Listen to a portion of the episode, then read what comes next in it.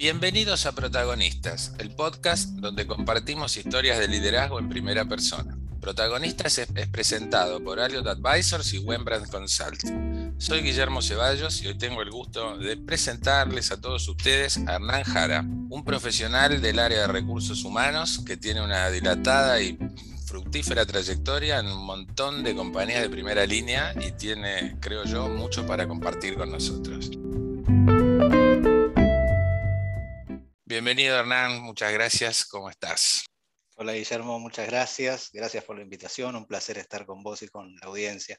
Bueno, el, gusto es nuestro, este, así que bueno, empezamos siempre pidiéndole a nuestro invitado que se presente, nos cuente un poco su biografía. No le pedimos que nos cuente su jardín de infantes, dónde pasó la primaria, pero que en dos minutos. A partir de la secundaria, sí. A partir de la secundaria, sí. Bueno, Gracias. Eh, bueno, yo hice la secundaria en Carlos Pellegrini de noche, así que empecé a trabajar desde chiquito. Está muy como bien. a los 15 años eh, trabajaba volanteando, después en un almacén, repartía los pedidos, después trabajé en un estudio contable siendo cadete y vendí sándwich y gaseosas por la calle con un carrito, así que... Ah, sí, e, Eso es multitasking, le dicen hoy a eso. De todo un poco. La verdad que sí, fue, fue una, una linda experiencia para arrancar en casa venía bien la plata eh, y la verdad es que así, así arranqué. Y después la vida me fue llevando y como a los 18 o 20 años empecé a trabajar medio por casualidad en recursos humanos o a lo mejor en una oficina de personal en aquel momento. Y desde ese momento hasta ahora pasaron 30 años. Así que eh, en estos 30 años eh, trabajé en varias industrias, en varios roles. Eh, trabajé en Walmart en sus inicios en la Argentina. Estuve antes de eso trabajando en la Anónima, también otro retailer eh, nacional muy importante. Particularmente de, Buenos Aires para abajo. Claro, súper importante. Toda la Patagonia. Toda la eh, Patagonia. la verdad es que es una empresa familiar que, tiene más de 100 años y la verdad que es una, una, excelente escuela en donde hice mis primeros palotes en temas de, de recursos humanos. Después en Walmart, que aprendí un montón, porque era una empresa multinacional, americana, que recién estaba empezando a salir fuera de Estados Unidos y México, que era hasta ese momento lo único que tenía en el exterior, y, la verdad es que fue un poco un piloto de prueba argentina y fue realmente una experiencia espectacular, un aprendizaje muy lindo, para mí una, una experiencia hermosa donde estuve cuatro o cinco años. Después de ahí me fui a trabajar a otra industria distinta, me fui Hilton y abrí eh, el primer hotel de la cadena en Argentina, Hilton Buenos Aires, en Puerto Madero. Después hice algunas cosas más con Hilton afuera, eh, pero siempre trabajando para acá, para la Argentina. Estuve abriendo un hotel en Trinidad y Tobago y algunas cosas más en aquella época que, es un poco abrieron la cabeza. Es un poco distinto abrir un, un supercenter de Walmart que un hotel de cinco estrellas, ¿no? Claro, tiene, tiene muchas cosas en común, aunque no, se, aunque no parezca, eh, un reclutamiento masivo, la búsqueda de gente, ciertos perfiles eh, muy grandes, sobre todo un, cronograma de, de, de, incorporación muy rápida, de entrenamiento muy rápido, porque vos un hotel lo tenés vendido desde mucho tiempo antes, entonces vos sabés que si abrís el día X, ese día ya te caen todos los huéspedes, entonces tiene que estar todo armado, todo probado, todo practicado, los servicios, digamos, funcionando como un reloj suizo. Así que fue una, hermosa experiencia. Después de, trabajar en la apertura de Walmart y en la apertura de Hilton, me ofrecieron abrir LAN Argentina, eh, así que me fui a hacer el startup de LAN Argentina, un proyecto fantástico que era una mezcla entre hacer una empresa local, incorporar un grupo de gente que venía de una empresa estatal que se llamaba LAFSA, Líneas Aéreas Federales, más lo que venía en aquel momento de LATAM Airlines o LAN Chile, que era una filial de acá, más la incorporación de gente de afuera, digamos. Fue un, un, startup muy, muy lindo que, que, se terminó armando un equipo de cerca de 2.000 personas. Hoy, lamentablemente, ya no está más. Hoy LATAM se fue de Argentina como razón social y como empleador en Argentina, pero la verdad es que sigue siendo una empresa que en la industria es, es, líder, así que la verdad que fue muy buena.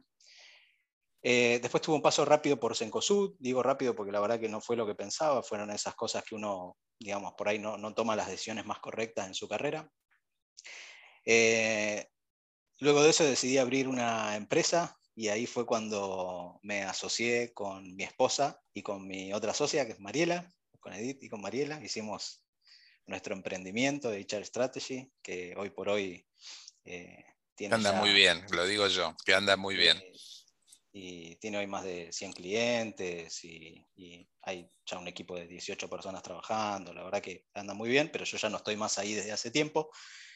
Primero porque Edith realmente lo maneja mucho mejor que yo y ella quedó al frente del negocio, hay que admitirlo, es una persona a quien admiro mucho y, lleva muy bien el negocio adelante. Y segundo porque la verdad es que cuesta llevar un matrimonio y un negocio todo junto en el mismo lugar y, y la verdad es que nos empezamos a generar cortocircuitos innecesarios y preferimos mantener esta, esta relación tan linda que tenemos desde hace 28 años. Así que me volví a la línea, justo en el momento en el que Aerolíneas Argentinas estaba buscando dirección de recursos humanos, así que me fui a Aerolíneas como por cuatro años, eh, un proyecto fantástico, mi primera eh, y creo que única experiencia en el sector público, eh, la cual disfruté mucho porque me permitió llevar buena parte de los aprendizajes del sector privado al sector público, una, empresa con, mucho, con, mucho cariño eh, de parte de la gente, una empresa muy identificada con lo nacional, con, lo, con, la Argentina, digamos. La verdad es que muy, muy interesante ese proyecto. Y después estuve cinco años en Ingridion. Ingridion es una compañía industrial. Yo no había pasado por industrias y ese fue mi paso por, la, por industrias una empresa que de, los productos de la naturaleza genera ingredientes para alimentos, bebidas y demás. Es una multinacional norteamericana. Ahí en Ingridion entré primero a cargo del Cono Sur y después a cargo de todo Sudamérica los últimos años. Y terminamos haciendo un, para el negocio en la Argentina un joint venture con otra compañía local.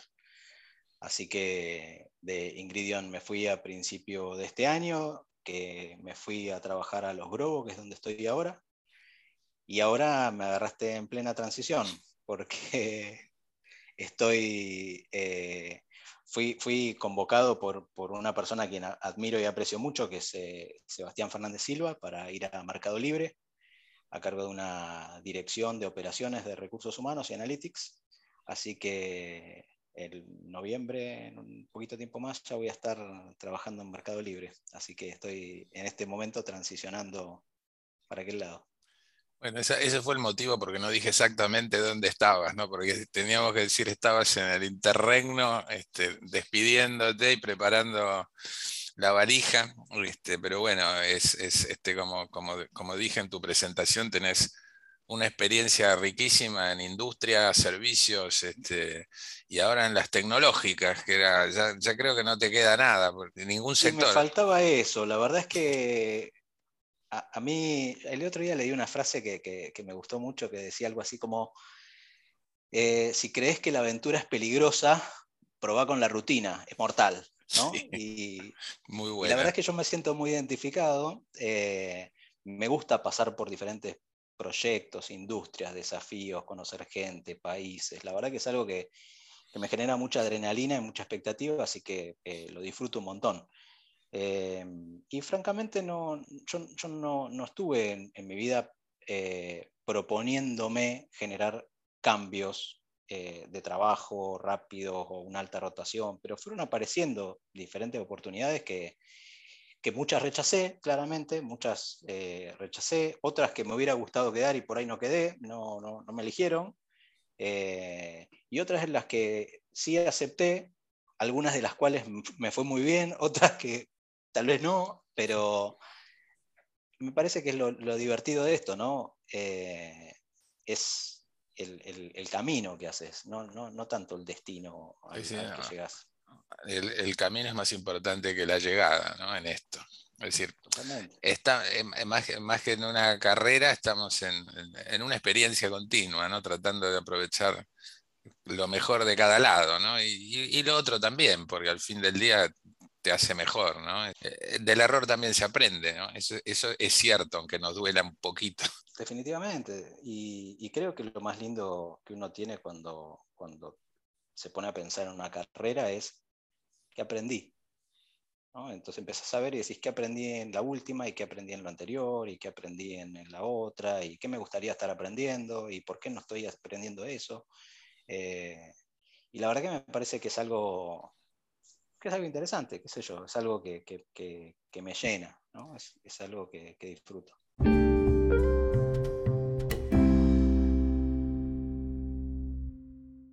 Y en estos años, en tus 30 años de, vida profesional, más allá de que empezaste, como bien relataste, con, esa parte que no sale en LinkedIn, este, contame, más allá de que son distintas épocas, ¿cómo, cómo has visto evolucionar? ¿Qué, ¿Cuál ha sido, si has encontrado parámetros o líneas de conductoras eh, de cómo han ido evolucionando las organizaciones? ¿Qué sería? Eh, quizás si miras las dos puntas es más fácil, ¿no? Pero sí. ¿Qué, has ido viendo en el camino, este, más allá de la industria?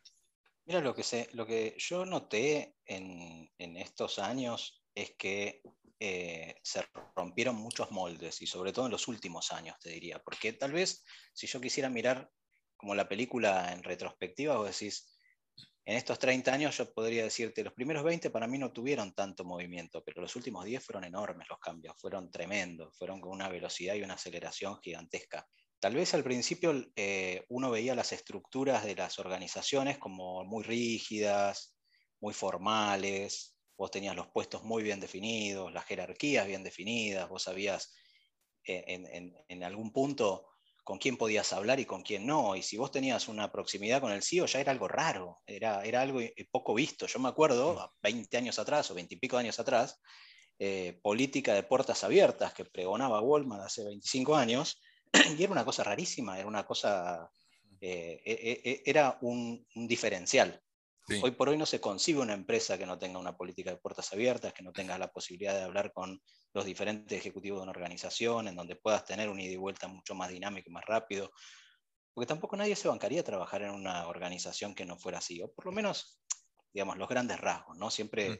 por supuesto, hay extremos como en todo, pero hoy es mucho más común ver organizaciones mucho más horizontales, donde las diferencias jerárquicas ya no se nos dan tanto, donde se valora más la, diversidad y la forma de pensar distinta y no que todo el mundo se vista igual, piense igual, lleve las mismas lapiceras en el bolsillo y ese tipo de cosas que realmente hoy nadie lo mira. Nadie, lo mira, tal cual.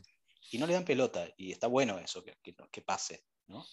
Eh, yo me acordaba hoy, haciendo memoria, cuando entré a trabajar en Hilton, mi jefe, a quien admiro y aprecio un montonazo porque realmente aprendí mucho con él y hoy es un gran capo en, Hilton a nivel internacional, eh, tenía una formación muy inglesa y muy eh, caballeresca, ¿no? Entonces eh, a la gente se le llamaba por el apellido y se le decía señor o señora adelante. Entonces él era el señor Potter. Hoy nos reímos de eso porque todo el mundo lo llama Tom, todo el mundo lo tutea. Y, tuvo que romper moldes, tuvo que romper moldes, eh, no solamente él, sino la mayoría de las organizaciones. Y esto me parece que no solamente acerca a las personas, sino que les permite ser más auténticas.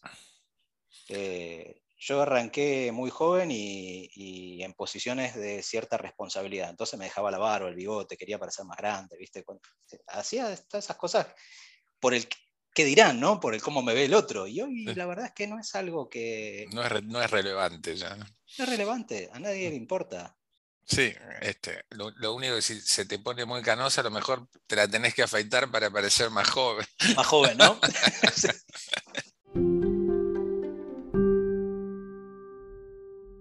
Y los perfiles organizacionales, ¿qué estás viendo? ¿Qué has ido viendo en esta evolución? Yo noté que en general los puestos están más difusos y que cambian muy rápidamente. O, se o, son más plásticos, son más, eh, más, plásticos, ¿sí? Esa sería por ahí, más líquido, diría algún otro. Eh, antes uno decía, ¿tenés la descripción de puesto? Y en la descripción de puesto tiene que estar responsabilidades, tareas, requisitos, ta, ta, ta, ta, ta. Hoy la verdad es que una descripción de puesto es algo casi un papel borrador que cambia en forma permanente. Eh, los puestos tienen que adaptarse muy rápido y las personas que ocupan esos puestos también. Entonces ya no es tan importante con qué conocimientos venís o con qué eh, experiencia previa contás, sino con qué tan fácil podés aprender o desaprender esas experiencias que tenés, qué tan ágilmente te vas a adaptar a la forma de trabajo, qué tanto vas a tardar en contribuir con tu conocimiento, a pesar de que lo tengas que cambiar rápido, pero con lo que traes, que sirva para la organización. Entonces, me parece que en cuanto a, los, al, diseño organizacional, hoy es mucho más eh, dinámico, más plástico, más flexible eh, en la mayoría de las compañías. Ni hablar en las compañías relacionadas con la industria de la tecnología, la innovación o cualquiera de las cosas que son eh, punta de lanza, ¿no? Estoy hablando en términos generales, por ahí en una organización más tradicional, en una empresa manufacturera o algo por el estilo, puede todavía haber un poco más de formalidad en muchas cosas, pero así están cambiando a una velocidad increíblemente rápida. ¿eh?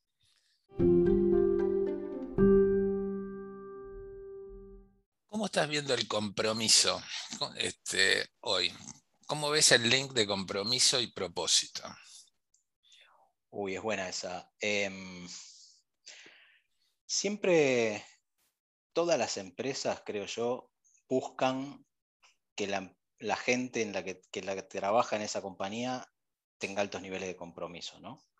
Eh, es como que es el aspiracional. Gente comprometida logra buenos resultados y viceversa. Eh, ahora, es difícil definir, definir el compromiso, entonces cada organización empieza a buscar dentro de la palabra compromiso qué es lo que yo quiero. Entonces muchos miden compromiso por el nivel de rotación que tienen, por qué tan feliz me encuentro en el trabajo, recomiendo o no recomiendo mi empresa para trabajar a otros. Entonces empieza el compromiso a tomar diferentes medidas que las organizaciones empiezan a tomar como para por lo menos poder compararse entre sí y poder decir, bueno, yo estoy incrementando levemente mi compromiso o estoy en camino a incrementar mi compromiso. Yo lo que siento, porque la verdad que no es algo que tenga tan probado, es que el compromiso se construye desde lo emocional con la gente, ¿no? El compromiso se construye persona a persona. La gente se compromete más que como una organización con sus pares, con sus jefes, con sus equipos, eh, y nos comprometemos entre todos para lograr determinada cosa, y nos comprometemos porque estoy abierto a escuchar o estoy disponible para que me preguntes cuando necesitas algo, para que me pidas ayuda. O... E, eso, es lo que a mí me suena como más eh, íntegro en la palabra compromiso. Y no sé si hay una medida tan clara para, medir ese tipo de compromiso. Más con, la, con la, individualidad y la subjetividad, ¿no? Tal cual. Y, y todo el mundo le gusta trabajar en un ambiente en el cual se sienta respetado, se sienta valorado, se sienta tenido en cuenta, eh, sepa que puede contribuir con, las ideas, lo participen, digamos. Si, eso es compromiso, entonces lo que tenés que buscar es cuáles son los mecanismos adecuados para que todas esas cosas funcionen, ¿no? Para articular justamente la participación, el ser tenido en cuenta, la escucha, eh, el, incorporarse a equipos de trabajo más multidisciplinarios. Entonces, eso me parece que es lo que aumenta el compromiso. Lo otro que me preguntaste es qué tiene que ver esto con el propósito o compromiso-propósito. Y a lo mejor hay un link más directo, más rápido, si yo puedo entender cuál es el propósito en la persona, ¿no? Y si puedo entender que el propósito de esa persona está vinculado con el propósito que tengo como organización o como equipo de trabajo, como eh, grupo. Entonces, si hay un propósito, hay un fin último que es superior, que es mayor, que es más grande, que va más allá de, de, la paga, de la, del reconocimiento. O sea, hago porque me hace feliz, digamos, hacer esto. Ese, es el propósito. Lo difícil es buscar a las personas que uno pueda identificar el propósito individual con el propósito de la organización o con el propósito del equipo, si es un equipo de proyecto o, o algo así. Eh, ahora, si diste, si diste en la tecla con la persona correcta, en el equipo correcto, es imparable. Es imparable. Es imparable. Es como, el caso opuesto sería ser vegano y trabajar en un frigorífico, más o menos. Claro, ¿cuál, es el compromiso que puede tener una persona en eso? El día que pueda cambiar, voy a cambiar, digamos. O, bien cambio para ser veganos a todos los que trabajan conmigo, entonces... Se acaba el negocio. O me busco otro trabajo, claro. Sí, sí, es así a veces las organizaciones te, cuentan mucho el propósito, pero no, ven con no, hace, no, transmite el liderazgo, con, los líderes no transmiten con, mucha claridad cómo puede contribuir uno desde cada lugar a ese propósito. Es que los líderes en eso creo que tienen un rol, tenemos, me hago cargo, ¿no? Porque tenemos todos los líderes un, rol fundamental en eso, no solamente en transmitir el propósito, sino fundamentalmente en identificar el propósito de la gente que trabaja con, cada uno de nosotros. Eh, ayudar a identificar ese propósito te allana muchísimo el camino. Eh, y volviendo al ejemplo que dabas, si yo trabajo en un frigorífico y descubro que, tengo alguien dentro del equipo que su propósito es eh, trabajar en Greenpeace, por ejemplo, tengo que ayudar, tengo que darle la mejor posibilidad para que pueda trabajar en Greenpeace y ser feliz haciendo lo que hace. Si no, está sufriendo toda la vida y la verdad que laburar 8 o 10 horas por día para sufrir no, tiene sentido a nadie.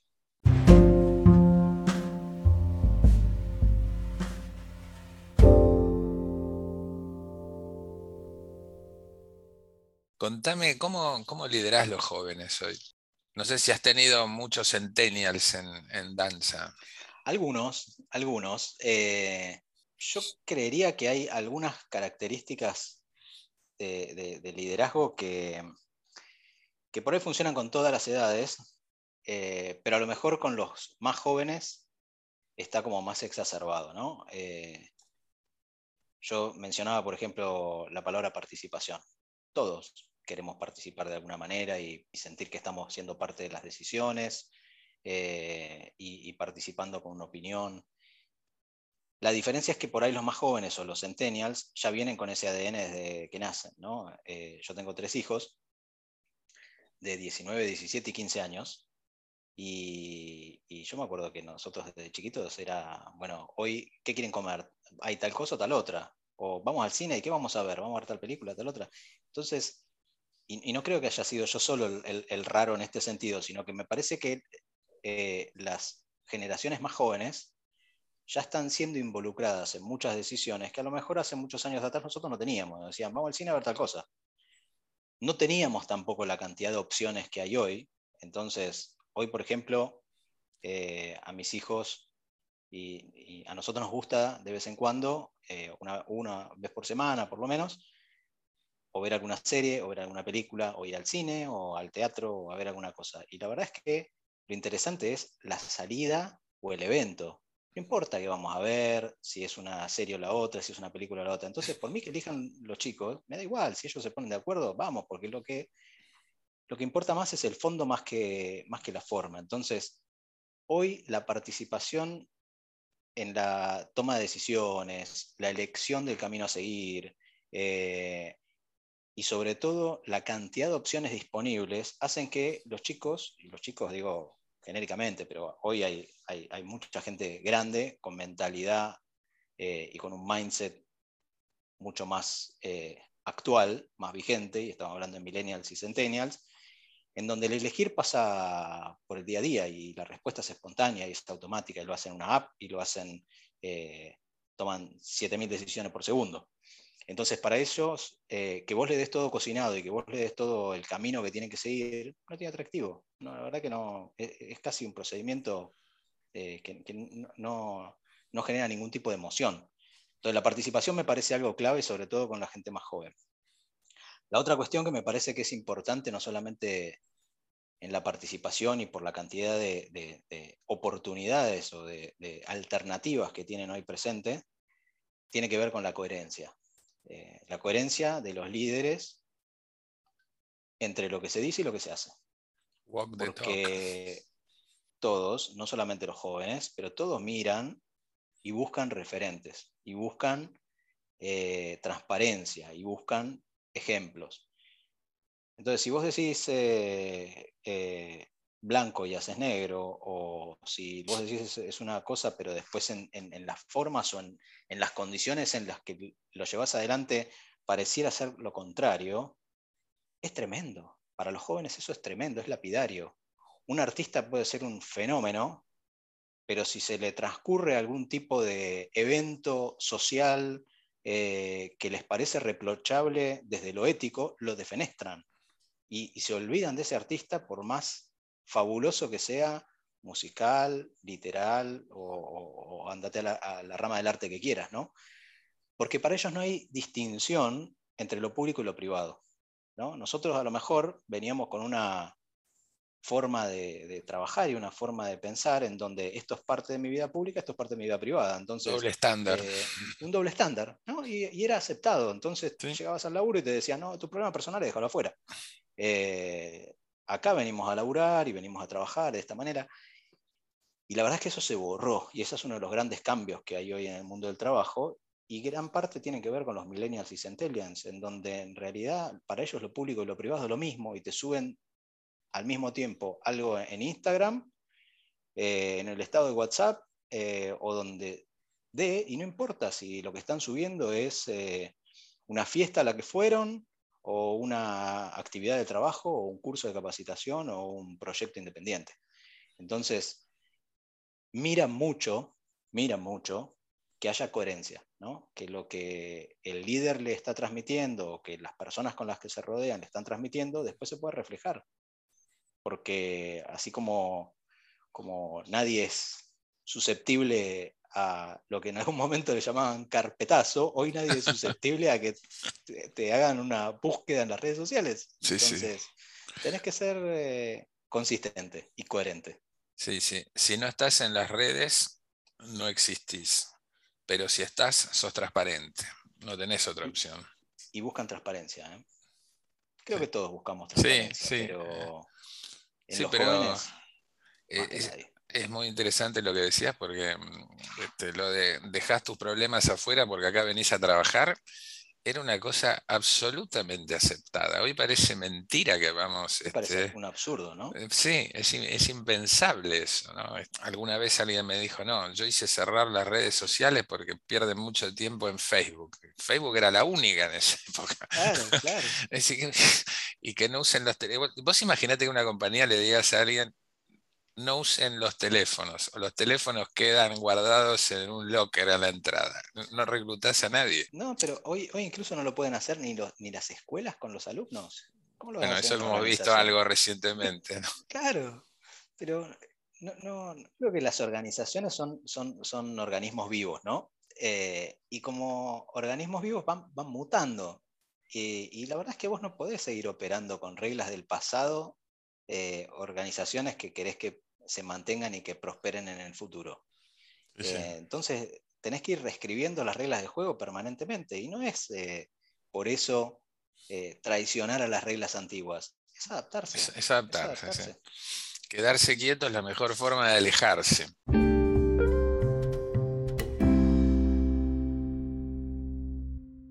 Una última pregunta ya. ¿Cuál crees que va a ser el balance final de, cuando salgamos de la pandemia? ¿Qué crees que va a quedar?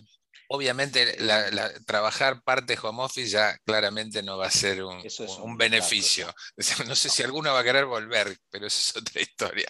Sí, no, eso, eso creo que es, una discusión, es una discusión grande que se está dando ahora, pero que en los próximos meses va a estar bastante resuelta, digamos, qué porción va a ser. A fin de año esto va a estar resuelto. cuánto va a ser remoto, cuánto presencial y demás, va a ser casi, te diría, algo que va a terminar siendo un commodity. De acá a un año más no vamos ni a, ni a estar... Ni a hablar de esto.